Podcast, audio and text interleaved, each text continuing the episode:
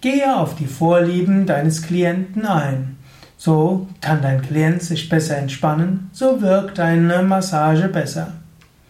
Ja, das ist die Essenz meines jetzigen Vortrages. Finde heraus, was sind die Vorlieben deines Klienten und schaue, wie du ihnen gerecht werden kannst. Du kannst nicht allen Vorlieben gerecht werden, es ist auch nicht bei allen gut, aber du kannst es erstmal herausbekommen.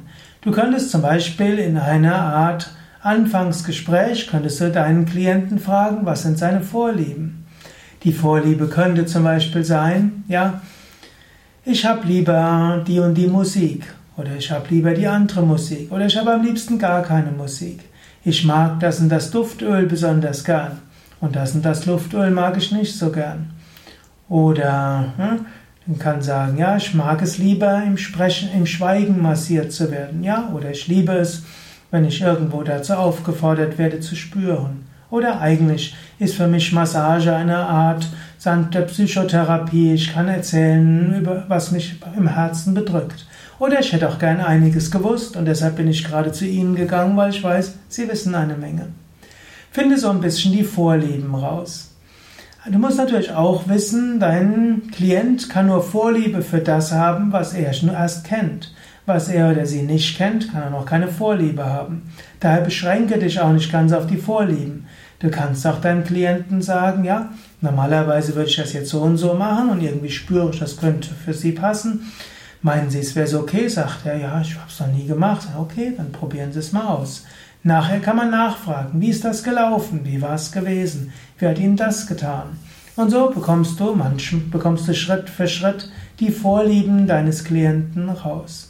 Wenn du die Vorlieben kennst, dann geht es auch mit der Massage leichter, denn dein Klient kann sich dann zügig entspannen. Mein Tipp wäre dann auch, dass du auf die Karteikarte die Vorlieben des Kunden aufschreibst oder was auch immer du nutzt, welchen Computer oder was auch immer für System du hast. Irgendwo mache dir bewusst, was sind die besonderen Vorlieben. Dann gibt es manche Klienten, die wollen lieber etwas härter angepackt werden, andere lieber etwas sanfter. Der eine hat es lieber an den Füßen beginnen, der andere am Rücken und so weiter. Sei dir der Vorlieben bewusst, beziehe sie mit ein, aber beschränke dich auch nicht auf die Vorlieben, denn auch deine Intuition sagt dir etwas und wie gesagt, Vorlieben kann man nur für etwas haben, was man kennt. Und als Massagetherapeut willst du deinem Klienten auch einiges ermöglichen, was er bisher noch nicht kennt.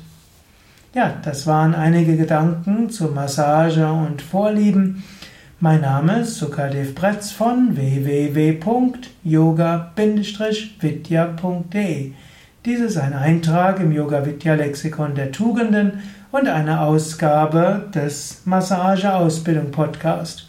Bei Yoga Vidya haben wir eine Fülle von verschiedenen Massagen.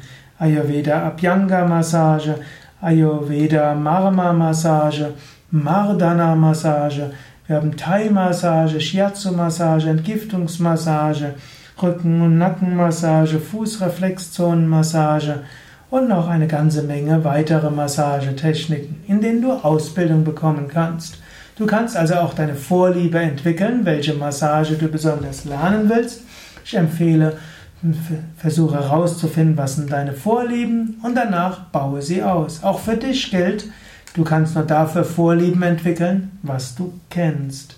Eine gewisse Offenheit und Neugier ist auch als Massagetherapeut sehr hilfreich.